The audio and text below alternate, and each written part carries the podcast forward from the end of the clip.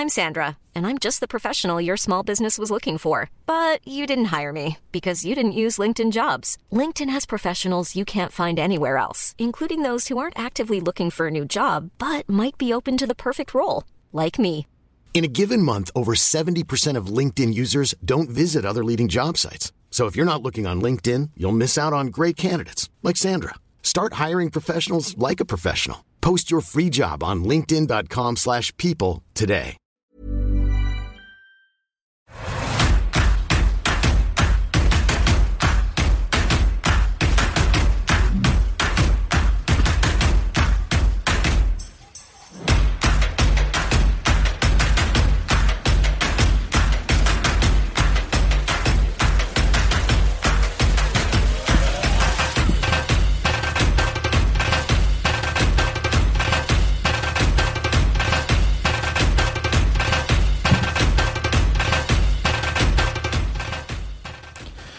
Le numérique est-il une source d'innovation pour la création et la diffusion musicale? C'est la question que nous posons aujourd'hui sur la Tsugi Radio en partenariat avec Babel Musique XP, le forum économique et culturel des musiques actuelles du monde, qui fait son bifort depuis hier au Doc des Suds à Marseille, en attendant sa nouvelle édition le 25 mars prochain, si tout va bien, mais tout va bien aller. Depuis Thomas Edison, les artistes n'ont eu de cesse de s'emparer des innovations technologiques, parfois en les détournant de leur but premier, la radio, le rouleau de cire, le vinyle, la bande magnétique, les synthés, les boîtes à rythme et bien sûr aujourd'hui le numérique et Internet. Le confinement a fait éclore les apéros Zoom et les live streams de DJ et d'artistes. Entre les DJ qui mixent depuis leur salon, certains festivals qui se réinventent en format numérique, la planète culturelle s'est aperçue qu'elle avait à sa disposition une boîte à outils digitale pour continuer à faire vivre les projets. Mais à l'image du télétravail, ces nouveaux usages sont-ils temporaires? De quoi les artistes vont-ils pouvoir se servir dans leur création future? On en parle aujourd'hui pendant une heure autour de notre table ronde pas mal virtuelle hein, avec Lucie Taurine, coordinatrice de Babel Musique XP et directrice de la Fiesta des Suds. Bonjour Lucie. Bonjour Antoine. Également avec nous euh, dans cette euh, émission un peu spéciale, l'artiste marseillais Fred Nefché. Bonjour Fred. Bonjour. Séverine Mattei, qui est elle programmatrice de Babel et de la Fiesta. Bonjour Séverine. Bonjour Antoine. Et le musicien Arnaud Rebotini, qu'on connaît bien sur Tsugi Radio. Salut Arnaud. bonsoir. Euh, et avec moi, dans notre studio de la Villette en présentiel, Peggy Skudlarek, de- directrice artistique à Div Productions. Bonjour Peggy. Bonjour. Euh, à noter aussi que nous sommes suivis par euh, les participants à cette édition numérique de Babel Musique XP et que je me ferai un plaisir de relayer leurs interrogations à l'antenne.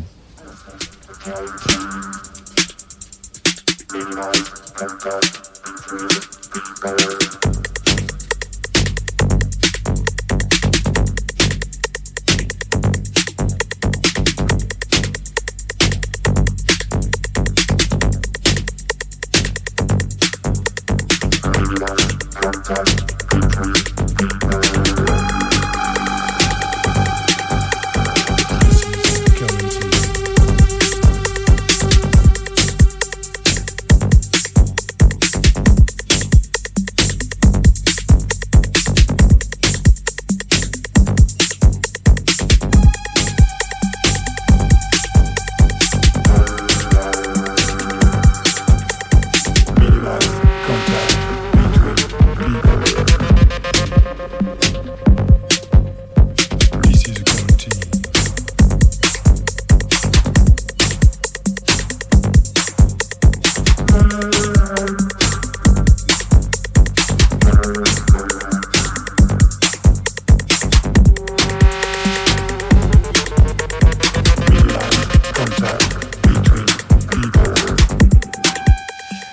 avec euh, ce morceau aux tonalités très kraftwerkiennes que Arnaud Robotini a commencé à faire parler de lui au tout début du confinement. Arnaud, euh, pourquoi avoir décidé comme ça, euh, dès, mais très très vite, hein, dès les premiers jours du confinement, cette espèce de rendez-vous que tu as créé avec nous, de tous les vendredis sortir un nouveau morceau? Eh ben, ça m'est venu un peu pour, pour justement garder un lien avec le public, avec, avec les artistes aussi, parce qu'on on pense souvent euh, euh, la relation euh, artiste-public quand on fait des concerts, mais aussi la, relation artiste-artiste. On, se côtoie, on discute, enfin voilà. Donc il y, a toujours euh, des contacts. Et bah, ça m'est venu le, matin du, enfin le, soir du, confinement, enfin le lendemain matin plus exactement, après l'annonce du confinement. voilà, je me suis dit, il faut que je fasse quelque chose d'un peu, d'un peu dynamique, d'un peu dans l'urgence que j'ai un album qui est quasiment prêt. Du coup, j'ai retardé et je pouvais pas finir parce que j'avais des musiciens enregistrés, des choses comme ça. Euh, et, voilà, donc je suis parti sur ce projet-là, euh, sans avoir tout de suite l'idée de, faire faire des remixes. Je me demandais comment j'allais euh, pouvoir faire. Enfin, que j'avais envie que ça, qu'il y ait d'autres artistes avec moi, d'entraîner d'autres gens là-dedans. Et puis bah, l'idée du remix est venue un petit peu après, quelques jours, un ou deux jours après avoir fait le morceau, parce que le premier morceau était vraiment fait en une journée en une journée. Et, après, toutes les semaines, tu as sorti un nouveau morceau, tu as donné des remixes à, des artistes et tu, me racontais euh, au printemps, quand on s'était parlé, que c'était aussi un moyen de, dialoguer, d'échanger, de continuer à aussi euh, euh, poursuivre un dialogue artistique malgré les conditions de confinement. Oui, oui, j'ai reçu euh, bah, énormément d'échos euh, positifs. J'ai eu assez peu de gens qui n'ont qui ont pas voulu faire de remix parce que voilà, soit ils n'avaient pas le temps, soit voilà. Mais donc euh, j'ai trouvé ce lien. Comment en fait c'était intéressant parce que comme on vivait tous quelque chose en même la même chose en même temps, quelque chose qui était complètement inédit. je voilà, j'ai trouvé, euh, j'ai trouvé un écho et c'était vraiment très agréable de se sentir en fait un peu liés les uns aux autres à travers ce projet. Et plus le plus le projet avançait, plus il était connu euh, des autres producteurs et plus plus euh, plus il y avait des, je dirais des, de, une sorte de de solidarité où euh, enfin, les gens étaient contents d'y de, de, participer.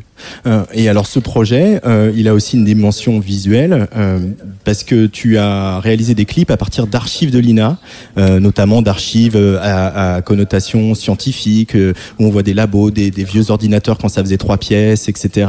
Ce, ce, dialogue aussi entre, entre les époques, entre différentes époques technologiques, c'est quelque chose que tu as voulu mettre au cœur de, de, de ce projet, qui vient de sortir d'ailleurs en édition limitée en vinyle, édité par, par euh, Lina euh, oui, en fait, c'est pas moi qui ai réalisé les clips, hein. c'est les, les, enfin, deux réalisateurs de, de, de l'INA. Et, euh, les, documentalistes de l'INA ont beaucoup travaillé parce qu'il faut faire remonter ces images justement. Et, c'était même un peu plus que de réaliser des clips sur la musique, puisqu'il y a des, thèmes qu'on n'a pas abordés euh, parce que eux estimaient qu'il n'y avait pas assez d'images ou n'ont pas trouvé assez d'images intéressantes pour en faire des clips en fait. Donc il y a vraiment eu une, espèce de stratégie un peu au fur et à mesure du confinement d'aborder les sujets euh, euh, au fur et à mesure et, au moment de leur pertinence, hein, d'être le plus pertinent possible, avec une semaine de décalage évidemment. Euh, et, c'était une super collaboration aussi, ce, cet aspect visuel avec, avec Lina. Peggy de la Reggae de Div Productions, euh, tu es directrice artistique, bouqueuse, comme on dit. Tu fais tourner des artistes. Dans, euh, vous travaillez avec euh, Dina Abdelwahed, le DJ Antigone, Léonie Pernet, Rhône, Rag, bien sûr, de Barbiturix, Théo Muller, et j'en passe. ces artistes, des DJ, des artistes de la scène électronique, sont forcément très connectés aux outils technologiques. comment vous, avez dialogué pendant cette période de dates annulées, etc. Quelles ont, quelle a été la teneur de vos discussions de vos échanges avec vos artistes au sein de Div Productions alors dans un premier temps, on a tous été logés à la même enseigne, c'est-à-dire qu'on était tous un peu estomaqués de se devoir se confiner et par la même occasion se réinventer. Euh, tous n'ont pas eu, et pour plusieurs raisons, et euh, l'élan euh, dont parle Arnaud, qui est assez admirable d'anticiper, enfin, ou en tout cas d'être complètement en adéquation avec cette privation qui qui laisse la part à l'imagination justement et de la création. Donc ça, c'est vraiment chouette tous les artistes évidemment sont pas euh, étaient pas pareils. J'ai eu des artistes qui ont, ont, chopé le virus ou qui avaient des enfants télé, euh, qui, enfin qui avaient des enfants à l'école dont il fallait s'occuper. Donc tout le monde n'était pas tout le monde n'était pas vraiment dans la même situation. Certains étaient apeurés pour leur situation puisque euh, aussi il faut rappeler qu'un DJ qui ne produit pas de la musique et qui euh, peine ou peinait euh, chichement à avoir son statut d'intermittence, là, se retrouve dans une situation qui était assez dramatique. Donc, c'était euh, pas mal de discussions. On a discuté plutôt des aides, en fait, plus, mm. et dans un second temps, évidemment, de allez, qu'est-ce qu'on fait? Il y a euh, euh, tel média qui propose de faire un, des live streams, il y a telle salle qui vient de décrocher quelques petites subs, euh, enfin des subs pour avoir au moins des petits cachets pour les artistes pour le faire.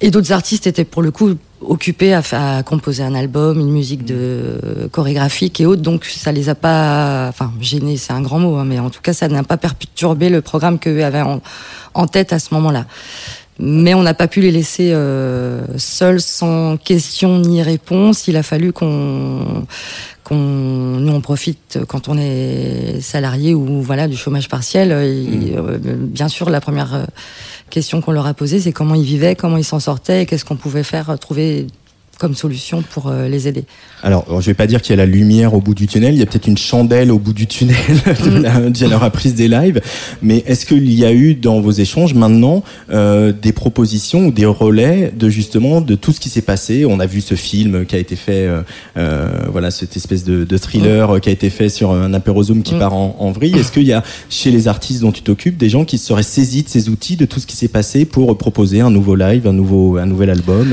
un nouveau clip? Par la force des choses, euh, oui, en l'occurrence pour parler de Rhône qui devait sortir un album un mois après le confinement, qu'il a sorti malgré tout. Et on a, enfin, c'était plutôt une bonne idée finalement, parce que les gens euh, continuent euh, d'écouter, d'écouter heureusement du son. tout ce qui a été prévu est sorti en clip, en remix ou autre. En revanche, euh, il, a, il a dû euh, inventer un live ambiante pour pouvoir être, pour le coup, filmé pour une demande mm. vraiment télévisuelle. Euh, D'autres Nova Materia, pareil, on se sont lancés vraiment dans des live streams à la maison, mais sans vouloir, ou Antigone aussi, eh ben, en essayant de ne pas faire avec, euh, comment dire, la déco euh, de la maison, mais essayer d'aller un peu plus loin. Le linge qui sèche, tout ça. Voilà, euh, un peu autrement. D'autres n'ont pas pu, ou pas voulu, ou en tout cas étaient un hmm. peu déprimés, paralysés par la situation. Hmm. Euh, Séverine Mattei, programmatrice de Babel Music XP et de la Fiesta des Suds, euh, en tant que justement que programmatrice qui écoute beaucoup de choses, qui doit recevoir beaucoup de choses, est-ce que cette période de live stream, euh, de tout ce qui s'est passé, ça t'a inspiré Tu as repéré des choses, tu as confirmé euh, des impressions que tu avais sur certains artistes? Écoute, oui, en fait, c'est vrai que pendant toute cette période de confinement, on était euh, tous rivés sur nos écrans pour essayer de, vu qu'il n'y avait plus de concert live, essayer de voir le moindre petit euh, création d'un artiste, à essayer de repérer un petit peu tout ce qui se faisait. Il y avait des choses très inventives, très marrantes. Je pense là notamment à Don Rance qui mixait dans sa cuisine au tout début, ou après, après plus tard, même là, lors du second confinement, on a vu des très beaux lives, euh, des live streams très bien produits comme Hervé à l'Olympia ou Tellier pour le Art Festival. Euh, donc oui, effectivement, ça a été euh, euh, très très riche de, voir tout ça, mais quand même, je ne pouvais pas quand même m'empêcher de penser au manque de spectacles vivants et de ce qui fait, de, ça a été plutôt l'occasion de réfléchir à ce qui fait notre, notre spécificité de producteur de, spectacles vivants et qu'est-ce qui fait la différence entre un spectacle vivant et justement une, un live stream avec la, la perte évidente d'émotions euh, qui caractérise le spectacle vivant, de lien social. Donc ça a plutôt été une période de réflexion, euh, réflexion sur ça et remise en question peut-être de, choses qu'on pourrait faire différemment euh, dans une prochaine édition de Babel ou de Fiesta des Suds ou au contraire non, le préalable et l'indispensable c'est la reprise des concerts euh, en physique euh, oui, c'est évident qu'on pense au concert et qu'on ne pense pas le festival à travers le, numérique. Le numérique, c'est bien que ça reste un outil, mais après, je pense qu'il ne faut pas que ça ne ça prenne le pas sur l'artistique et, je pense qu'il faut qu'on veille vraiment justement à l'émergence euh, de, nouveaux artistes et pas laisser euh, les algorithmes de YouTube ou d'autres plateformes euh, de streaming guider ce que sera la musique de demain. Donc vraiment, je pense qu'il faut veiller à ça, à, à mettre des prescripteurs importants comme les médias spécialisés comme, euh, comme le tien ou comme des producteurs engagés comme Peggy qui font un travail vraiment de défrichage très important. Et, et puis, euh, et nous, les festivals, on a ce rôle-là aussi. D'ailleurs, avec Babel, c'est ce que, ce que nous avons fait. Pour le Babel, nous avons lancé un appel à candidature. On a recueilli plus de 1000 candidatures. On a développé une plateforme interne qui nous a servi à faire toutes les écoutes, les pré-écoutes, et ensuite à fournir tout le matériel au comité de sélection qui est composé d'une dizaine de personnes. Et avec, sur cette plateforme, le comité de sélection pouvait trouver toutes les informations, les dossiers de presse, les écoutes, les vidéos, le nom des artistes, le nom des musiciens, les informations sur les voyages. Et donc là, ça, je trouve que ça a été intéressant. C'est un outil qui est au service de la découverte et de l'émergence. Donc euh, voilà, je pense que ce qui est bien, c'est de ne pas oublier qu'il y a des prescripteurs importants et que ce n'est pas l'outil qui doit nous guider sur euh, ce que sera la musique de demain. Je vois Peggy opiner du chef ici à côté de moi en studio. Euh, Fred Nefché, tu es auteur, poète, musicien, chanteur, compositeur. Qu'est-ce qu'elle t'inspire cette qu'est-ce qu'elle t'a inspiré cette période à la fois ce besoin de contact même euh, à travers des outils numériques et à la fois aussi ce moment où la création est un peu en suspens euh, qu'est-ce que ça t'a inspiré à toi? Oui, c'est vrai que ça a été euh, particulier, que ça, nous est tombé dessus un peu comme ça. Vous m'entendez, ça va? Tout Très bien, très bien, tout va bien.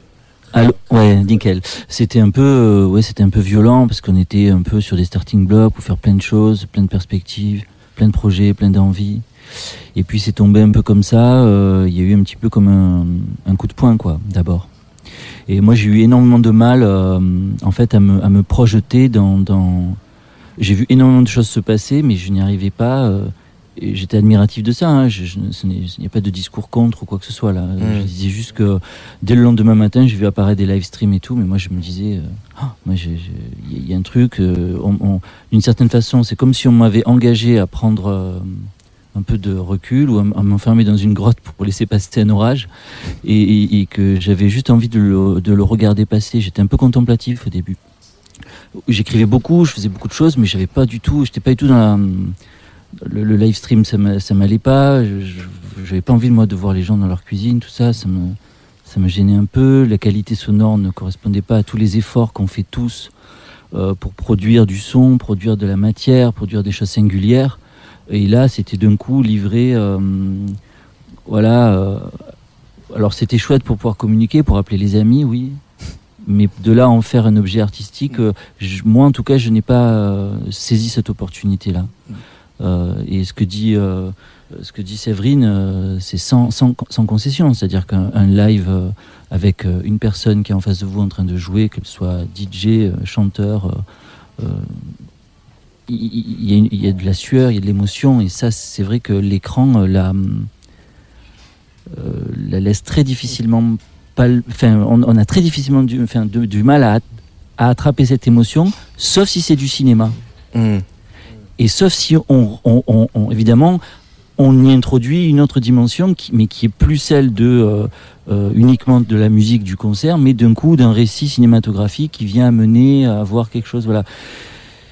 Voilà, après j'ai fait plein de choses chaque soir. Après j'ai entendu. Euh, c'est vrai qu'Arnaud a proposé ça. Du coup, c'est vrai que je me suis dit, oh, je vais faire des covers, moi aussi, dans mon coin. Ah. Donc, je m'amusais à faire des covers. Alors, bon, après, c'est vrai que j'avais, moi, je suis papa. Donc, euh, il fallait faire l'école. Donc, c'était un peu particulier aussi de faire l'école tous les jours, euh, faire à manger tous les jours. C'est devenu, a été l'envahissement du terrain, de l'intimité. mais, mais c'était chouette aussi. J'ai essayé de, voilà, je me suis un peu tourné aussi vers, vers chez moi, je me suis tourné un peu vers ma maison, je me suis tourné un peu vers d'autres choses, en gardant en veille euh, mon esprit un peu comme ça, un peu méchant quand même, me dire bon, je vais pas me laisser faire comme ça là, c'est pas possible, là, tu vois, je, ne vais pas me laisser aller, euh, c'est une sorte d'énergie, mais en même temps, j'avais pas envie que cette énergie soit de la débauche. J'avais vraiment envie aussi de prendre la température pour dire, euh, d'appeler les amis, dire mais comment vous le vivez, vous comment ça va, et d'être un peu au, premier soin, quoi, au, mmh. au petit soin aussi, les uns avec les autres, voilà. Et à la fois, tu en parlais, euh, le cinéma peut intervenir dans la musique. Les, les, les outils, c'est pas seulement le numérique et le zoom et les duplex qu'on fait en ce moment. Ça peut être aussi, euh, voilà, l'intégration d'outils numériques de cinéma qui viennent enrichir un live, qui viennent enrichir euh, un, un, contenu et un propos artistique. C'est ce que tu as fait avec un, un poème qui s'appelait Décibel, un espèce de poème filmé. Euh, tu peux nous, nous parler de cette expérience, Fred Nefché? Oui, ben, en fait, euh, bon, je, reviens un peu en arrière. C'était avant le confinement. J'avais sorti cet album en 2018 et j'avais, dès l'écriture du poème, il y a eu l'écriture des chansons et en même temps, je voyais ça comme une, une sorte de millefeuille de récit. Et le cinéma, ça s'est imposé, c'est-à-dire les clips, mais plus que les clips, des, courts métrages, enfin voilà, et du lien entre tout ça, parce que je voyais ça comme un millefeuille de récit qui pouvait euh, apporter énormément d'émotions, apporter aussi beaucoup de, de plongée en soi. Ou vous savez, quand on lit un bouquin, on lève les yeux du livre, on commence à penser à plein de choses. Quand on écoute une chanson, ça peut être pareil. Quand on voit un film aussi, c'est l'évasion d'imaginaire que pouvait provoquer ça. Et ça, ça, ça me passionne dans mon travail. Comment on peut provoquer de l'imaginaire. Et finalement, l'œuvre est le, est le point de départ. Je dis l'œuvre mais l'objet, que ce soit une chanson ou un tableau ou un film. Et, j'ai eu envie de multiplier tout ça pour, euh, pour faire une explosion d'imaginaire, quoi, hmm. et que ça devienne un moment d'intense émotion.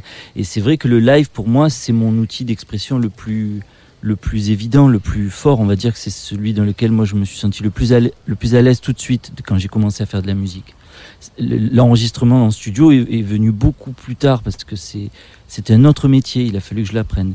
Mais donc j'ai eu envie de mettre sur le plateau des images, de la présence, du récit de poésie, mais en même temps des chansons, de la musique électronique, mais aussi des moments a cappella. Et j'avais envie de cette multiplicité de récits et convoquer tous ces récits pour euh, avoir une, émotion, euh, enfin voilà, avoir beaucoup d'émotions. Arnaud Robotini, j'aimerais avec toi qu'on revienne sur euh, l'histoire particulière des musiques électroniques par rapport à l'histoire de aux innovations technologiques.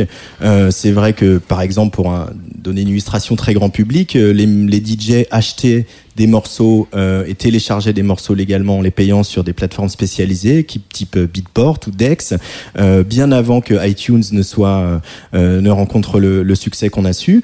Euh, avant ça euh, c'est un peu grâce à la musique électronique que le home studio s'est démocratisé s'est imposé. On rappelle évidemment les les les, les boîtes à rythme essentielles de, de la techno qui à la base étaient censées remplacer des vraies batteries ou des vrais ou des vrais orchestres à cordes et que les, les musiciens et les DJ de Détroit hein, ont détourné de leur but premier.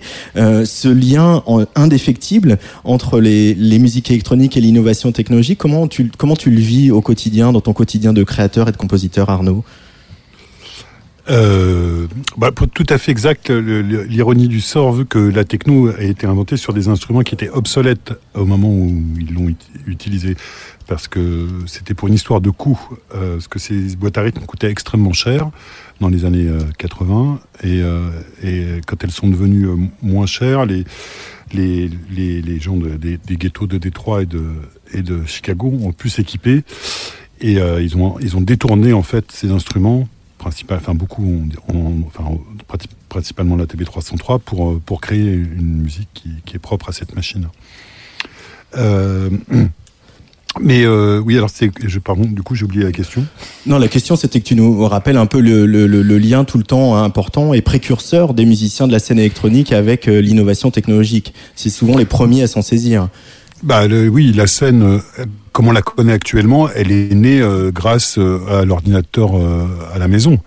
Avec, on a tous commencé, enfin les gens de ma génération, on a tous commencé sur un Atari ST 1024. Et, euh, et c'est grâce à cette euh, euh, avancée technologique qu'on a pu pallier à notre méconnaissance et à notre du solfège et de, la composition comme elle s'apprend au conservatoire normalement pour pouvoir créer de la musique en mode DIY comme on, comme on dit de créer de la musique en, mode DIY. Euh, surtout que la technologie permet en fait de tout jouer en même temps, de tout sans avoir un niveau technique euh, euh, très très élevé. Mm. Et toi, ces innovations technologiques, comment comment tu les vis on, on, connaît les images d'Arnaud Robotini sur scène avec euh, euh, des vieux synthés justement qui sont euh, analogiques pour le coup. Euh, c'est quoi ton rapport à, au, numérique et à, à l'innovation? Tu regardes ça avec méfiance ou au contraire tu embrasses tous les tous les nouveaux plugins et toutes les nouvelles machines? Euh, non, moi j'embrasse plutôt euh, les, les, machines. J'ai du mal à trouver des, des, sons qui me plaisent parce que comme j'ai beaucoup de, de, vieilles machines et que les machines récentes euh, ont tendance à vouloir les imiter ou sont la réédition, donc je, je, je, je, préfère l'original à la copie, comme on dit au Front National. Oula C'est une blague un peu étrange, mais bon. Qui s'y voilà. Ouais, je sais pas, c'est bizarre, ça m'est venu comme ça. Mais non, mais c'est pour dire que voilà, il y a peut-être un peu. Non, bah, je vais m'enfoncer. Bref. Euh, donc, euh, donc euh, ouais, je, oui, mais par contre, j'utilise toutes les technologies digitales pour l'enregistrement, pour dès, dès qu'il y a quelque chose qui va m'intéresser, je, je l'utilise, j'utilise volontiers. Ce que je voulais dire par rapport au synthé, c'est que oui, c'est beaucoup des, des, des, imitations de, de, choses qui existaient avant. Après, c'est toujours la même chose. Hein, c'est l'enregistrement. Le, la technologie, depuis les années 50, ne, ne fait que aller vers un, un abaissement des coûts pour, euh, pour et, et, en même temps en, en augmentant la, la, puissance sonore qu'on arrive à dégager mm. euh, de, des enregistrements. Même, euh, par exemple, euh, la, la, techno euh, des années 90, même si elle est faite sur les instruments parfaits, elle, elle, est, elle sonne moins puissante que les productions actuelles qu'on arrive à faire avec du digital, avec des nouveaux compresseurs, avec toute une, tout un, armada d'outils euh, digitaux qui font que le, ça coûte moins cher à faire que dans les années 90 et le son est plus gros. Et ça, c'est une tendance qui, qui, est depuis, euh, depuis euh, les studios de chez Son, euh, enfin, depuis l'enregistrement le, des, des, bluesman dans le sud des États-Unis par Alan Lomax, fait. On, a, on, a, on a fait que la technologie n'a fait que abaisser les coûts et donner une accessibilité, une démocratisation à, à l'enregistrement et à la pratique de la musique. Peggy Sudlarek, euh, imaginons qu'il n'y ait pas de confinement, qu'il y ait des concerts, etc. Comment, euh, justement, dans, avec vos artistes, vous intégrez euh, dans les lives euh, les innovations technologiques, euh, je sais pas, le, le, la projection, la synchronisation, les nouvelles lumières, les...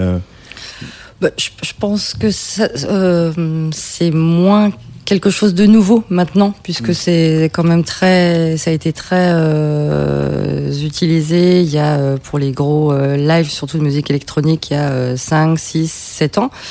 Maintenant, c'est peut-être souvent à l'inverse. On dit non, je veux pas d'écran, je veux pas là, je projette rien, je reviens aux sources. Donc c'est plus de la création lumière pour scénographier, vraiment plus scénographier que d'avoir un artiste.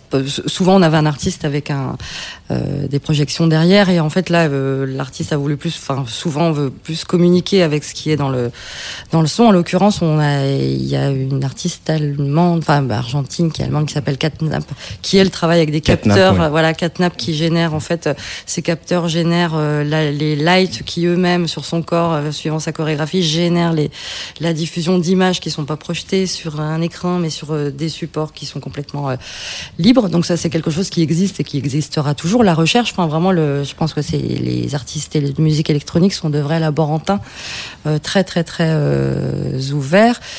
Et en parallèle du euh, confinement ou pas confinement, du fait de jouer, puisque je pense que maintenant, ils seraient avec ou sans euh, technologie, ils aimeraient bien se retrouver juste devant un pratos, une scène et puis un public. Quoi.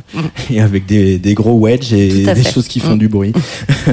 Fred Nefché, toi, ton rapport à la musique assistée par ordinateur, à l'innovation technologique, est-ce que c'est, ça, ça a libéré quelque chose euh, chez le musicien que tu es?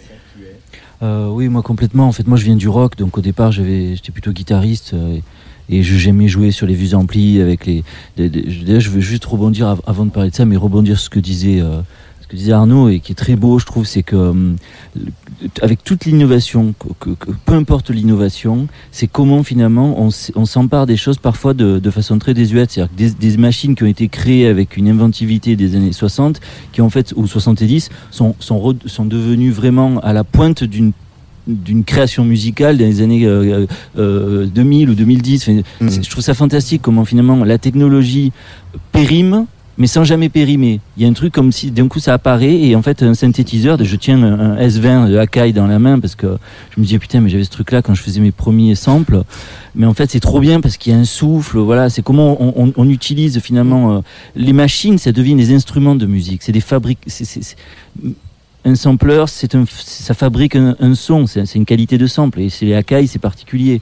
Euh, on retrouve pas dans d'autres sampleurs. Ou euh, tu vois ce que je veux dire? Moi, je, viens du rock, donc j'ai utilisé, j'ai découvert les synthétiseurs grâce à grâce à French 79 qui m'a vraiment, euh, on va dire, m'a formé à ça parce que je, je j'étais pas je jouais pas du clavier et tout ça et, en fait il m'a dit mais non non mais détends-toi euh, vas-y euh, pose tes doigts là-dessus l'onde elle rentre là tu, tu trafiques comme ça et, et voilà ça c'est la base maintenant à toi de faire ton, ton expérience avec ça. Mmh. Et c'est vrai, c'est une expérience humaine, euh, une machine aussi. C'est comment on, on est, euh, on est livré avec ces boutons. Alors certains appuient dessus, d'autres euh, n'appuient pas dessus, les font euh, les effleurs, d'autres travaillent pas du tout comme ça, mais le synthé en fait ils l'utilisent comme une batterie, ils n'ont jamais fait un accord dessus, et c'est fantastique. C'est ça qui est fantastique. Moi, en tant que musicien, j'ai découvert, si tu veux, l'innovation quand je me suis rendu compte que je pouvais utiliser une pédale de guitare et que je pouvais mettre ma voix dedans. Je me suis dit, ah mais en fait, je peux chanter dedans et trafiquer ma voix. Mais c'était, d'un coup, j'avais l'impression d'avoir vécu une révolution extraordinaire avec un, truc extrêmement simple. Et c'est ça que je trouve fantastique. Et après, oui, on peut aller à l'IRCAM, on peut aussi euh, plonger dans la, synthétisation de la voix, comment on va amener l'émotion dans une voix synthétique euh, et toutes les recherches qui sont faites. Et c'est fantastique. pour moi, ça ne se coupe. Il euh, n'y a rien qui est coupé, quoi. Tout est en, libre, en permanence, en flux, quoi. Je sais pas comment dire. Et on s'en empare et on. Et, ça c'est toujours un outil qui va être au service d'une mélodie, au service d'une chanson, au service de quelque chose. Quoi. C'est vraiment un outil. Je sais pas comment dire. C'est voilà, moi je le, vis, je le vis vraiment en tout cas euh, comme euh, voilà. je suis Alors je suis pas le plus grand joueur de synthé du monde, euh, mais j'ai passé des heures entières à tourner un bouton et c'était fantastique. Et je, tu vois ce que je veux dire, c'est pas je me suis déculpabilisé de ne pas avoir fait une formation pour apprendre à me servir d'un synthé. Je, je, c'est ça, c'est la démocratisation de tout ça. Et Arnaud en, parle vraiment super bien parce que voilà, après, c'est aussi des gens comme ça qui nous ont ouvert des portes et qui. Euh, et aujourd'hui, bon, ok, je peux acheter un super logiciel, effectivement, avec, des, avec 20 millions de sons, mais souvent, effectivement, ils essayent de copier les vieux sons. Mais c'est pas grave, malgré tout, ils sont pas tout à fait les mêmes. Donc mmh. peut-être que là, il y a un autre truc à trouver aussi. À chaque fois, c'est des portes qui s'ouvrent. Euh, Lucie Taurine, on, on a parlé. ouais, c'est des portes qui s'ouvrent vers des, vers des possibles, quoi. Je sais mmh, pas. Euh, Lucie Tourine, on a parlé des, artistes et de comment les innovations technologiques aident les artistes. Quand, on, quand il s'agit de production d'événements, de production de festivals, comme c'est ton métier euh, au sein de Babel Music XP ou au sein de la Fiesta des Suds, euh, déjà sur Babel Music XP, sur ce before qui aurait dû se tenir au Doc des Suds en présentiel, comme on dit, vous avez dû transformer cette édition en une édition numérique. Pourquoi avoir tenu à le faire malgré tout, Lucie? Écoute, je vais t'expliquer. En fait, on a euh, au départ, on, devait organiser deux jours de rencontres avec des concerts euh, dans deux salles différentes. Ensuite, on s'est dit non, ce sera deux jours de rencontres et un seul concert euh, en configuration assise. Ensuite, on est passé à des jours de rencontres. ensuite, des jours de rencontres, mais qui terminent plus tôt parce qu'il y a un couvre-feu.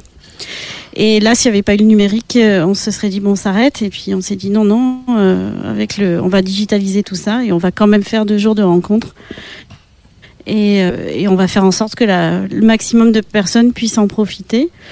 Tout le monde a, a accepté le challenge, hein, euh, Tsugi Radio compris, c'est-à-dire de, de, de, plus venir à Marseille et de faire ça en distanciel. En trois semaines, on a, on a changé complètement les braquets et, et on est, on s'est adapté sur une version digitale euh, avec quand même euh, euh, près de 850 participants, donc ce qui est quand même relativement, enfin un succès assez important, d'autant plus que là aussi le numérique nous a aidé à diffuser l'information de façon exponentielle.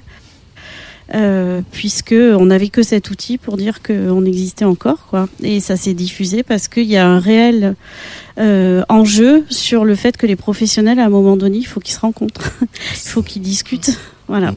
Qu'est-ce qui nous manque le plus donc, Après, je dis pas que ça. Oui, voilà, c'est ça. Et ça, on, là, sur les deux jours, là, on, voit des échanges, euh, ne serait-ce que bonjour, comment allez-vous?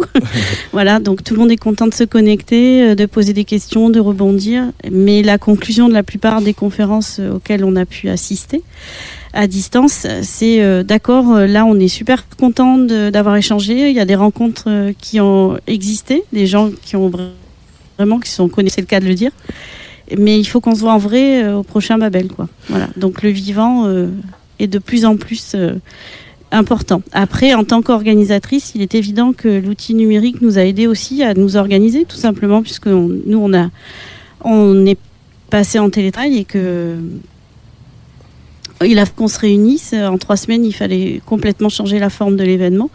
Et euh, voilà, toutes ces innovations nous ont aidés à, basculer comme il le fallait. Mais voilà, et mais aussi à se rendre compte à quel point là on est tous ensemble en ce moment pour gérer les conférences depuis le Doc des Suds, enfin toute l'équipe on est tellement heureux de se voir en 3D, c'est quand même quelque chose euh, d'assez dingue, quoi. Parce qu'en fait, on est pourvu de plein de sens, l'homme. Donc, euh, c'est plutôt agréable, quoi. Mm. Euh, et quel est le, profil des, gens qui ont participé à votre édition numérique, à vos conférences Justement, est-ce que le, fait d'être entièrement numérique vous a fait accéder à d'autres territoires oui, alors on a on a fait vite euh, les comptes hein, parce qu'on a, on a, là c'est la dernière conférence, mais on est sur à peu près 29 euh, pays représentés, quatre continents, donc 800 853 euh, participants pour être exact et et on a des profils très divers, des étudiants, des directeurs de festivals, des organisateurs, directeurs de salles, des producteurs, des artistes évidemment, des médias. Et euh, on a à peu près, bon, on avait 13 rencontres, on a des pics euh, euh, qui oscillent entre 100 et 200 connexions uniques par rencontre, ce qui est quand même énorme parce que si on rapporte ça à une salle en physique, bon, il arrive qu'on n'arrive pas à ces scores-là. Mmh. Donc on a démocratisé un peu aussi l'accès à, à, ces rencontres-là, d'autant plus que des pays, voilà, ont pu se connecter, des gens qui n'auraient pas forcément pu venir à Marseille. Donc voilà, il faut, voir le positif dans tout ça. Et ça nous permet aussi de nous projeter sur un futur où on se dit qu'il est évident. Euh, en plus, c'est vraiment dans l'ADN de Babel que il y a une, enfin voilà, qu'il faut qu'on se rencontre, qu'il faut qu'on se voit. Et puis c'est vraiment avant tout la promotion de concerts, d'artistes, de découvertes. Donc c'est le spectacle vivant. Mais il est évident que cette mutation là nous fait comprendre que il y a peut-être euh, une forme hybride, je parle que des rencontres professionnelles, mhm. hein, une forme hybride à, à réfléchir pour euh, la prochaine, euh, les prochaines rencontres, pour faire que aussi des personnes qui pourraient pas venir ben, puissent intervenir ou assister, parce qu'il y a aussi une dimension éco-responsable qu'il faut pas qu'on néglige. Hein, euh, tout, tout, ce bouleversement, c'est aussi parce que nous, humains, on a un petit peu déréglé tout ce système et qu'il faut qu'on arrive à se réguler, je pense, et que peut-être aussi on peut réfléchir à des formes hybrides pour faire que tout le monde puisse venir et que, et que l'impact carbone soit euh, un peu moins euh, important aussi. Voilà, ça peut, essayer, ça, peut être ça aussi. Peggy Skudlarek, euh, justement, c'est toutes ces réflexions sur aussi les plateformes de streaming, YouTube, Spotify, Deezer, etc. En quoi ça a changé ton métier de, de, de bouqueuse, d'agent d'artiste? Euh... euh... Sujet qui fâche. pas forcément, non, non, pas forcément, parce que je sais pas si je suis un bon exemple justement pour répondre à cette question, parce que je suis pas forcément énormément sur les plateformes en fait. Euh, mais je regarde, après voilà, on regarde comme tout, euh, on, on, écoute, on, on a un coup de cœur et puis après on voit si ce coup de cœur peut se transformer en 10 000 coups de cœur. Voilà, mhm. évidemment en regardant, euh, en écoutant, en regardant les followers, les gens qui suivent et les, les soutiens et autres. Après, c'est c'est plus d'avoir accès de manière très euh, euh, rapide à la musique et c'est bien parce qu'on en consomme, on en écoute énormément, énormément et beaucoup plus qu'avant et ça c'est euh, c'est une grande joie. Après, dans le métier, même quand j'étais programmatrice, bah, j'ai j'ai 45 ans, donc je recevais des, CD et j'aimais écouter euh, l'album en entier, après me faire mon avis. Après, voilà, ça prenait plus de temps, donc on, écoutait euh, moins, mais je n'ai pas forcément de regrets par rapport à ça, parce que de toute façon, j'écoute toujours encore euh, des albums, mais c'est c'est de la, c'est devenu le, enfin, ça a aidé à faire du, fast-food, mais d'avoir accès à, à tout. Donc c'est ça a forcément changé le métier puisqu'on est plus réactif, on, nous envoie des sons plus vite, on n'attend pas de nous envoyer une copie d'album ou un vinyle ou un CD, donc on a accès à tout. Pour la programmation, le booking aussi, mais voilà, c'est pas, c'est une grande bibliothèque euh, qui donne accès à tout et c'est assez génial. Mais par contre, il y a encore des artistes qui n'y sont pas ou des morceaux qu'on cherche qui qu'on n'y trouve pas et parfois c'est même tant mieux. Euh, Séverine Mattei, toi qui es programmatrice de festival, qui collabore avec des, gens comme, Peggy justement, en, quoi euh, les euh, plateformes, les, réseaux sociaux ont changé à toi ton, ton métier? Séverine Mattei Guy, c'est vrai que ça facilite un petit peu la, diffusion de la musique. C'est beaucoup plus facile. On a des sons beaucoup plus rapidement, des, actualités sur les artistes via les réseaux sociaux ou via les, des, lives filmés beaucoup plus faciles aussi. Donc, on, ça, c'est euh, c'est vraiment, euh, ça a facilité, si tu veux, la, diffusion évidemment et les relations avec euh, tous les acteurs, euh, artistes et tout ça. Donc ça, c'est ça a aussi un rapport plus proche. On a un rapport plus proche aux artistes. On a une meilleure connaissance puisqu'on rentre presque dans, leur intimité la plupart du temps. On voit même le processus de création souvent de, l'artiste qui, qui, le, souvent le, partage sur les réseaux. Donc ça, c'est vrai que par rapport à avant où on écoutait simplement un album qu'on recevait en physique, comme Peggy qu'on attendait je sais pas combien de temps pour avoir le dernier album. Bon là, immédiatement, dès que ça sort, on a tout.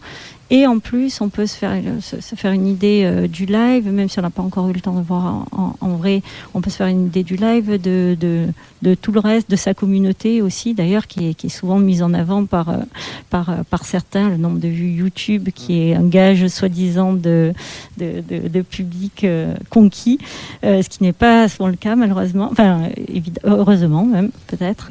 Et voilà.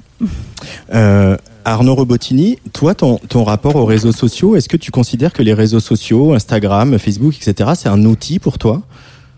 Ah Pour, l'artiste que tu es, je veux dire c'est un outil euh, bah, de promotion, et puis c'est aussi un outil euh, de vente, justement, pour les festivals, parce que la, grosseur de, ton nom sur l'affiche dépend du nombre de followers que tu as? Ah, c'est ça le, le, rapport direct aujourd'hui bah oui, en général, ça permet aux, programmateurs de mesurer la notoriété d'un artiste. Donc, euh, euh, donc voilà. Tu, peux même voir l'âge du public, euh, suivant si tu as plus de followers sur, Facebook ou si tu es, sur Instagram. Mmh. voilà, ouais, non, moi je, je les utilise volontiers. Et puis ça, permet de communiquer, d'être en lien avec, avec les fans euh, quand on a un, disque. Enfin, je, trouve c'est bien, je trouve. Mm, mm. Fred Nevché, toi, est-ce que les, les, réseaux sociaux, c'est quelque chose qui peut t'inspirer ou tu y vois une certaine poésie ou au contraire c'est quelque chose qui t'effraie? Euh, Non, moi ça m'effraie pas du tout. Au contraire, je trouve que c'est c'est un outil euh, extraordinaire de, de, de, de oui, de, de, de, communication. Alors évidemment pour les artistes c'est souvent la promotion, mais c'est aussi de, de, pouvoir euh, donner accès à, à ce qu'on est en train de créer. Moi, euh, ce qui m'intéresse beaucoup dans les réseaux sociaux, c'est encore une fois, c'est le récit. C'est-à-dire que je, sur Instagram, je ne vais pas poster les mêmes choses que je poste sur Facebook. Sur Twitter, je vais pas dire la même chose, pas de la même façon. Et donc ça multiplie les récits. Donc ça multiplie l'accès à une œuvre ou à un artiste ou à quelqu'un. Moi, en tout cas, j'aime bien en jouer. Et je me pose juste une question qui me semble être compliquée avec le, numérique, justement. Donc, c'est l'immédiateté. Hmm. Donc, j'aime bien, euh, j'aime bien jouer sur le suspense que peut, euh, même si les, je sais que c'est complètement désuet ou complètement obsolète de jouer sur le suspense. Mais moi, c'est ma façon à moi de résister et d'amener de l'humain, d'amener de la, de la durée parce que bon, euh, quand effectivement, que ce soit des professionnels ou le public reçoivent le disque dans l'instant T, euh, ok, le dernier morceau de Booba il est sorti, tout le monde l'a écouté, le lendemain on n'en parle plus, on est sur autre chose. Mais ce que je trouve euh, intéressant, c'est quand un artiste réussit à, à étirer le temps de cette immédiateté, à jouer sur le temps, à jouer mmh. sur euh, ouais, de, de, de, donner des rendez-vous, de donner de, de, ouais, de créer un lien et ce lien et d'amener des voilà de faut être inventif quoi. Donc moi ça me questionne beaucoup et je, je me dis dans quelle mesure euh, quelque chose que j'ai créé avec où j'ai peut-être mis tant de temps à créer que ça ne s'éclipse pas en un clic. Mm. Qui a une envie comme ça de créer de, ouais, de la durée, de la durée, d'y revenir, de, l'émotion, je sais pas, et puis que ça, que ça résiste au temps. Je sais pas, j'ai l'impression que écrire ou faire de la musique, faire de l'art, c'est entrer en, quand même en, en tension avec la, la, la, la, temporalité, avec le temps. Je sais pas. une vision de poète. C'est une vision de poète, mais ô combien, ô combien importante. Effectivement, le, la notion de temps, la notion de durée. Euh, Peggy Scudlarek, toi qui travailles avec des artistes, construire des carrières aujourd'hui à l'époque d'Instagram où on, on, est, on peut monter très vite, très haut et descendre très bas très vite aussi. C'est compliqué à gérer à ça, même avec des artistes indés comme les vôtres? Euh, alors oui, non, ça dépend comment l'artiste justement a ses, son propre, sa propre relation avec les réseaux sociaux. Et par rapport à ce que disait Fred, je suis, enfin, je, je, suis complètement d'accord avec lui sur le fait qu'avant on attendait la sortie d'un album ou d'un titre pour l'annoncer, enfin, en parler et le relayer. Maintenant, que ce soit maison de disques, producteurs, artistes et tout, on met en place des stratégies de communication pour dire ça va sortir dans un mois. Donc temps 1 on fait ça, temps 2 on annonce. En fait, il y a vraiment l'effet d'annonce qui est complètement décuplé et allongé par rapport à, mmh. à, une sortie. Donc ça, c'est assez effectivement euh, intéressant et ça, ça, ça, ça, allonge la durée de, de promotion euh, de l'artiste. Après, sur les carrières, on a tellement eu tout et on a souvent tout et son inverse. Euh, il y a des artistes, enfin, qui, qui, qui ne n'ont pas forcément une, enfin, qui ont envie d'avoir une proximité avec le public, mais complètement euh, en présentiel, donc euh, qui mettent un peu du temps à se dire, bah, le, la, la communication est aussi importante sur les réseaux sociaux qui je le gère pas du tout, qui ont pas envie de le gérer ou qui postent, voilà, qui savent pas trop. Et euh, ça les empêche pas de jouer. Enfin, je pense même à euh, Dina Abdelwed pendant euh, longtemps lui disait mais fais des posts au moins quand tu vas là, là en Égypte ou en, tu fais, enfin prends-toi en photo. Et puis elle, non non non, je veux pas, je veux pas. Elle elle, elle s'y est mise mais de manière plutôt naturelle en fait finalement comme ça de temps en temps. Mais elle avait pas ce besoin là et du coup elle avait pas beaucoup de followers par rapport à euh, je sais pas aux 150 dates qu'elle fait dans le monde entier à l'année. Donc c'est parfois c'est pas forcément un gage de de succès ou de reconnaissance d'avoir euh, beaucoup euh, de followers, on le sait. Et inversement, il y en a qui le gèrent très bien et qui, ont moins, euh, pas une bonne proximité. Mais pour la carrière, après, c'est surtout, euh, je sais, j'utilise forcément les réseaux sociaux euh, beaucoup. Euh, et après, les, une, fois que nous on a signé un artiste et qu'on produit un live, on, enfin, on, moi personnellement, je laisse de côté le nombre de followers. Je regarde plus le compteur. Euh, on, on s'attelle à, à, trouver les dates et à développer, mais plutôt l'outil que c'est, c'est de savoir, ben, tiens, si on monte une tournée, est-ce que c'est pas idiot d'aller en Italie alors que t'as euh, pas de, y a pas de stream, il y a rien. Donc on regarde vraiment par pays les territoires avec le label, euh, là où ça suit et stream le plus. Voilà.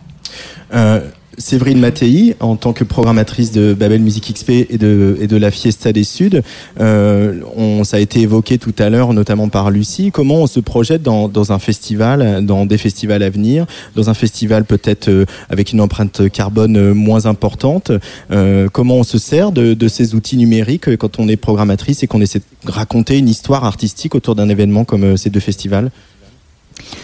Euh, écoute, en fait, ça, tombe bien que tu me poses la question parce que moi, quand je pense au numérique, je, pense forcément à l'impact écologique du numérique parce qu'on l'oublie. On a tendance tous à, penser que le numérique, c'est en fait tout est dématérialisé, mais pas du tout.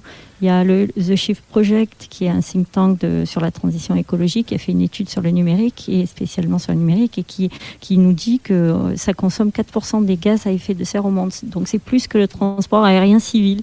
Euh, donc ça, il faudrait collectivement, on ne le perde pas de vue. Ça veut dire que en fait, euh, chaque donnée, qu'elle soit stockée ou transférée, ça demande, ça sollicite des terminaux, des réseaux, des data centers qui sont très énergivores. Et là, euh, actuellement, je pense que ce serait bien qu'on qu mène une réflexion euh, euh, collective, commune, de nous interroger sur nos habitudes et aussi peut-être pousser les plateformes à, à éviter qu'elles qui, qui, nous poussent à consommer toujours plus de, de, vidéos, par exemple, où il y a des mmh. vidéos incrustées, ou bien YouTube qui enchaîne toutes les vidéos. Et, et je pense que qu'on est, on est un secteur où on, on devrait peut-être prendre plus euh, davantage qu'avant les autres, peut-être conscience que nos habitudes de consommation du numérique ont un impact important sur l'environnement.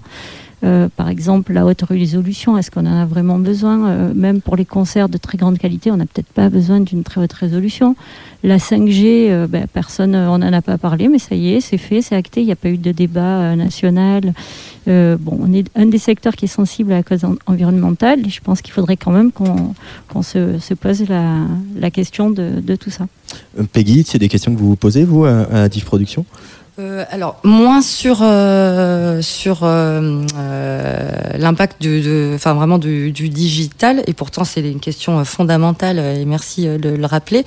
En revanche, le là la crise, enfin le le confinement nous a amené à repenser ne serait-ce que le principe de tournée. En fait, mm. il n'y a pas de tournée si on fait Oslo, Reykjavik, Hong Kong et puis Saint-Denis de la Réunion en une semaine.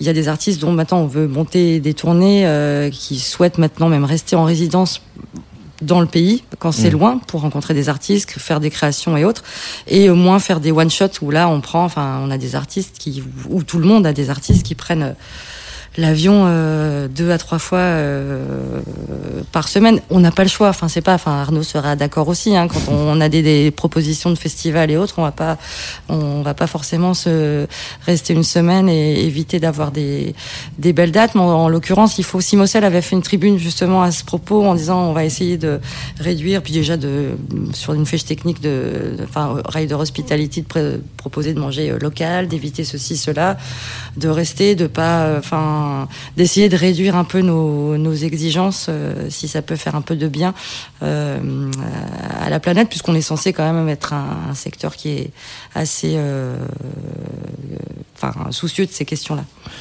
Arnaud Robotini, c'est un tout petit peu hors sujet sur le numérique, mais tu es quand même DJ ou, et tu te produis en live, en club et sur les scènes de festivals un peu partout sur la planète. Comment tu te projettes sur une, une reprise prochaine, peut-être à l'automne, d'une tournée d'Arnaud Robotini? En tournée justement sur ces questions-là? Bah, j'espère avant l'automne, hein. peut-être qu'avec le vaccin, on, aura une chance d'avoir un des festivals cet été. Là, j'ai vu qu'il y avait une initiative qui avait été prise là, de, par, les festivals pour essayer de pousser pour qu'on puisse euh, avoir un été normal. On y croit, ça euh, s'appelle. Euh, ah bah, je me projette euh, très bien. Enfin, je pense qu'on va repartir un peu comme avant. Après, c'est vrai que la question environnementale, il va falloir l'aborder un jour. peut-être favoriser les scènes locales, se faire un peu plus rare. Euh, certains, je sais pas, il faut, faut, faut, faut quand même. Euh, il va falloir se poser des questions, à mon avis, sur la, la façon dont même euh, le public consomme la musique. Mm. Et euh, voilà. Fred, Fred Nefché, tu es donc artiste, je l'ai dit, mais tu travailles aussi dans une grande coopérative qui s'appelle euh, Grand Bonheur, euh, au sein de laquelle vous avez plein d'activités. Vous faites tourner des artistes, euh, vous occupez d'un festival qui s'appelle Avec le temps. Euh, c'est aussi un festival donc vous travaillez beaucoup à développer la scène locale à Marseille, et c'est un, un, un, endroit. Votre coopérative aussi, vous vous servez des nouveaux outils, c'est-à-dire que là il y a des podcasts qui sont en train d'être fabriqués. Il y a eu des, des, des balades sonores dans Marseille que vous aviez fait pour avec le temps. Donc euh, les, nouveaux outils numériques, euh, ils peuvent être au service aussi de quelque chose de très local.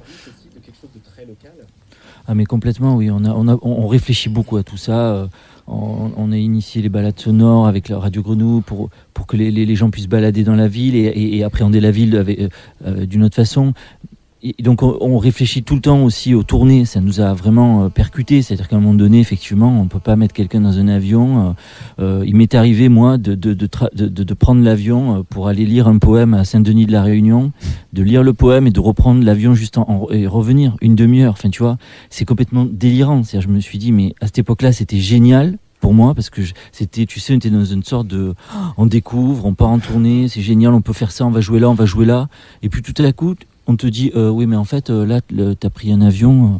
alors tu sais cette sorte de, culpabilité mais là l'urgence climatique est telle qu'il faut repenser effectivement les tournées repenser le développement peut-être plus local plus lié à des territoires on s'est posé la question partir en camion partir en train toutes ces questions, on se les pose tout le temps depuis, euh, depuis un an maintenant, même un peu plus. Et il y a eu des initiatives qui, qui sont venues euh, de, des autres arts, notamment de la danse. Je ne sais pas si vous... Euh, Jérôme Bell, par exemple, a, mhm. posé la question et s'est dit, je ne, veux, je ne vais plus aller jouer aux États-Unis. Il me suffit d'être en contact par Skype avec une équipe présente là-bas, j'embauche des danseurs là-bas, ils apprennent le spectacle et ils le font.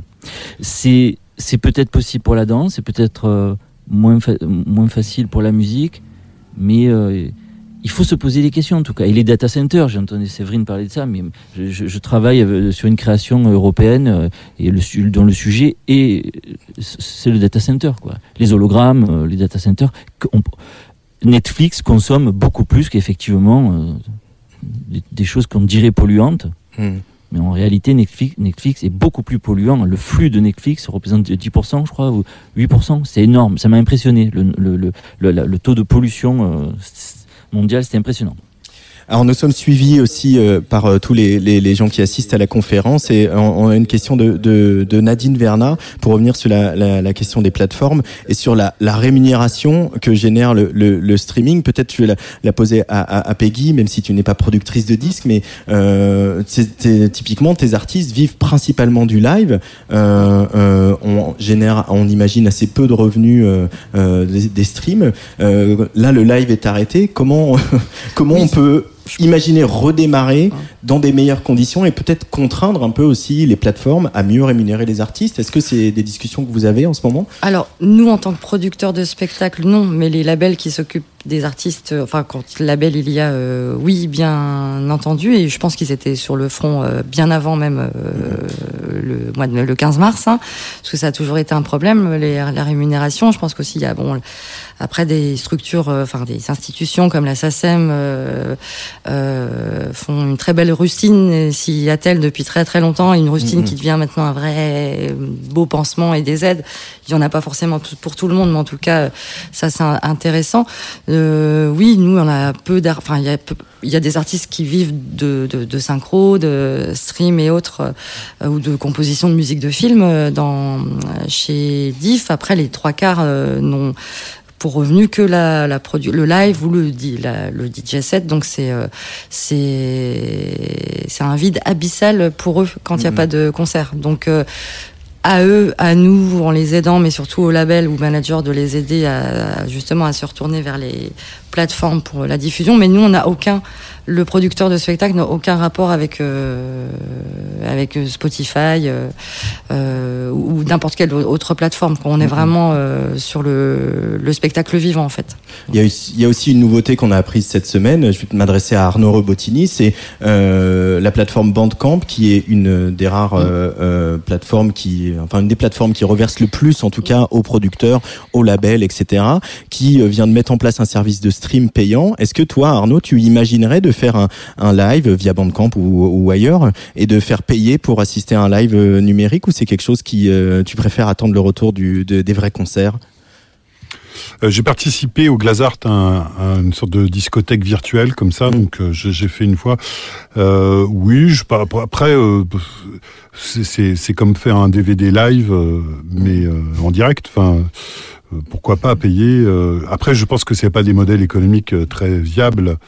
Euh, vu euh, vu que pour voir de la musique sur un ordinateur, il y en a plein, il y en a plein YouTube euh, gratuit. Mmh avec des enfin plein de lives mythiques enfin voilà donc il y a plein je moi je j'y crois pas j'y crois pas beaucoup à ça là c'est juste euh, c'est une rustine sur une jambe de bois quoi voilà et, et euh, la, scène et même l'expérience remplacera jamais euh, enfin l'expérience de, la scène d'être ensemble des vibrations du son euh, euh, ça remplacera jamais on pourra jamais le faire en virtuel ou en, streaming Lucie Taurine, euh, organisatrice de Babel Music XP et de la Fiesta des Suds, tu es, sur le, même registre que ce qui se dit en ce moment. Le live stream payant, ça peut pas être un futur viable pour des événements comme les vôtres?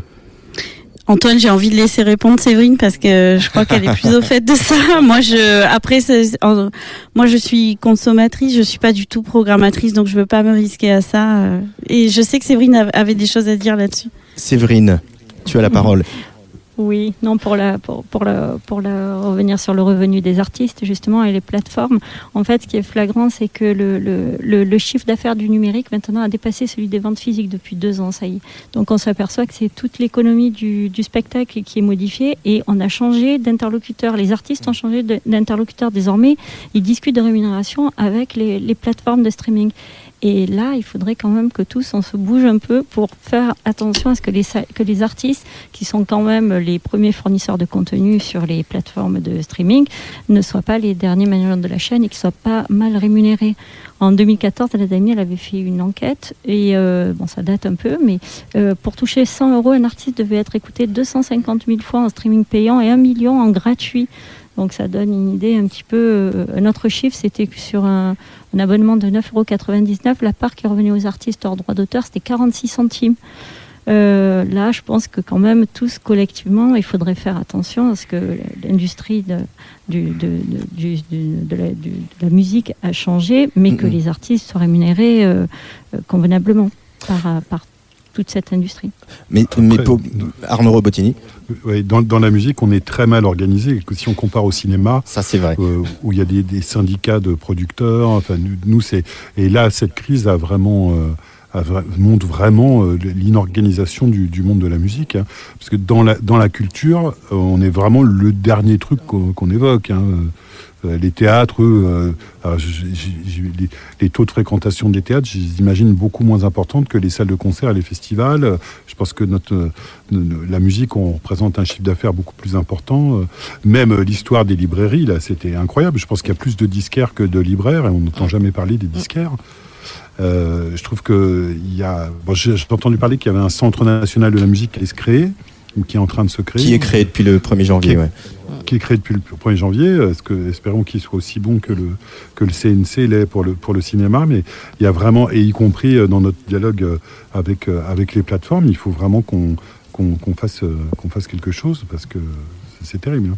Mais euh, j'insiste un peu sur le, live stream payant. Euh, Lucie et Séverine, si jamais pour l'édition de Babel le, le 25, euh, du 25 au 27 mars, on ne peut pas faire des concerts même assis, est-ce que vous l'envisageriez ou est-ce que c'est à exclure? Alors pour, pour l'instant, je t'avoue qu'on l'envisage pas du tout, euh, étant donné que vraiment nous, on est des acteurs de spectacles vivants et faire une conférence en digital, c'est intéressant parce que bon, on peut s'écouter, même on n'est pas obligé de se voir et, et ça peut très bien marcher. En revanche, pour des artistes, faire un festival entier en digital, pourquoi pas? Il y a des très belles choses qui se sont vues là. Enfin, qui, qui ont lieu actuellement, ça avait des très belles productions, mais quand même l'interaction avec le public euh, euh, manquerait cruellement. Et puis il faut pas oublier que nous, Babel, on est un marché professionnel, donc les artistes que l'on programme, c'est pas une, un, un, une- un spectacle euh, habituel. C'est on, on les programme pour faire partie du, du marché, être présentés devant les pros pour leur faire un accélérateur de carrière. Donc ils jouent, les artistes jouent énormément là-dessus. Donc c'est le Womex l'a fait euh, en octobre dernier. Ils ont été annulés. Ils ont essayé de faire une version digitale en filmant les groupes. Et euh, bon, bah, c'est, je, suis pas sûre que ce soit très porteur et que ça leur a apporté aux artistes euh, beaucoup de dates derrière ou, ou il y a énormément de choses. Donc on n'est pas, on est- non, nous on- n'est pas trop partant pour ça. Quoi. En tout Lucie, je crois oui. voulait rajouter Je- quelque chose. Lucie aussi. Oui, je, oui, je voulais dire pareil, l'ADN de, Babel, c'est qu'effectivement c'est un, festival de découverte et que les artistes ont toujours dit que ce qu'ils appréciaient, c'est qu'ils jouaient certes devant des professionnels, donc c'est un peu le concert de leur vie. J'espère pas de leur vie non plus, attention, mais qu'ils se produisaient aussi devant un public. Un public, euh, enfin on voit bien si on doit parler de cinéma, la différence entre projeter un film à Cannes et, et projeter un film dans un cinéma. Euh, le public est, plus chaleureux, plus conciliant, euh, moins pro, on va dire. Donc euh, nous, si on, on enlève cette partie-là qui fait vraiment partie de la, chaleur de Babel, on, s'enlève une grosse partie de ce qu'on est. Et euh, tant pis, on avance. Et puis c'est vrai que le CNC euh, est très puissant, mais n'oublions pas que le cinéma est une industrie. Un vrai, euh, il et que la musique, elle est encore artisanale et j'espère qu'elle le restera encore longtemps. On arrive au terme de nos, de nos échanges. Merci infiniment Lucie Torine, Séverine Mattei, Peggy Scudlarek, Arnaud Robotini et euh, Fred Nefché d'avoir participé à cette table ronde virtuelle. Et euh, on se donne rendez-vous le 25 mars en présentiel, assis, masqué, avec du gel hydroalcoolique pour euh, Babel Music XP. C'est ça l'idée? Oui, absolument, oui, bien sûr. Merci beaucoup et à très bientôt. Merci. Merci à tous. Voilà, merci à tous aussi.